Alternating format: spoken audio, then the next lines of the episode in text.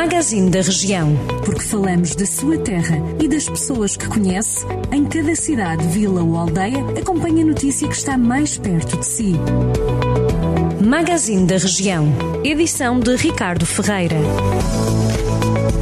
No arranque desta edição de quinta-feira, 6 de agosto, do Magazine da Região, os imigrantes que este ano não vão voltar à terra nas férias de verão por causa do risco da atual pandemia de Covid-19.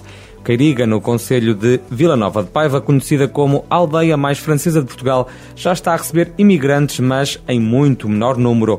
O presidente da Câmara de Vila Nova de Paiva, José Morgado, fala numa quebra de 50%. A estação de arte rupestre de Molelinhos, em Tondela, voltou a sofrer atos de vandalismo.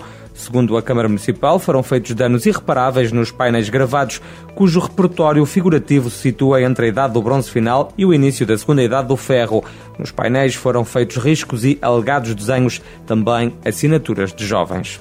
A pandemia obrigou o município de Viseu a alterar o formato do programa Atividade Sénior, que até à chegada do novo coronavírus envolvia mais de 2.600 idosos em todo o Conselho como a Direção-Geral de Saúde proíbe atividades com grupos de risco, como é o caso dos idosos, a Câmara optou por introduzir mudanças neste projeto.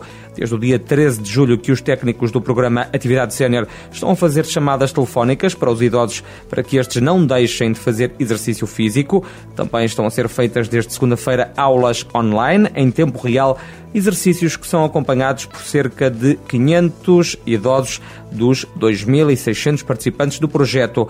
O programa Atividade Sénior também não esqueceu, desde o dia 20 de julho, os utentes dos lares de idosos do Conselho que também estão a participar em aulas através da internet a Câmara de Tarouca lançou uma campanha para comparticipar os custos associados à esterilização de cães e gatos no Conselho.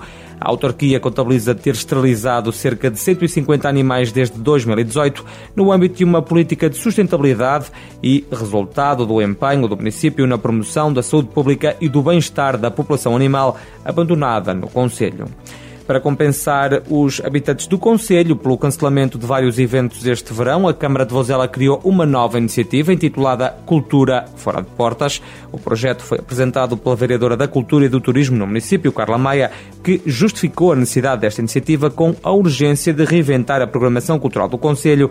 O Cultura Fora de Portas vai percorrer todo o território. E Sernancelho tem agora uma escola de ténis, com as aulas lecionadas por um técnico com mais de 30 anos de experiência, 10 deles nos Estados Unidos. A escola de ténis vai ter aulas de grupo e individuais, isto de acordo com o desejo de cada participante.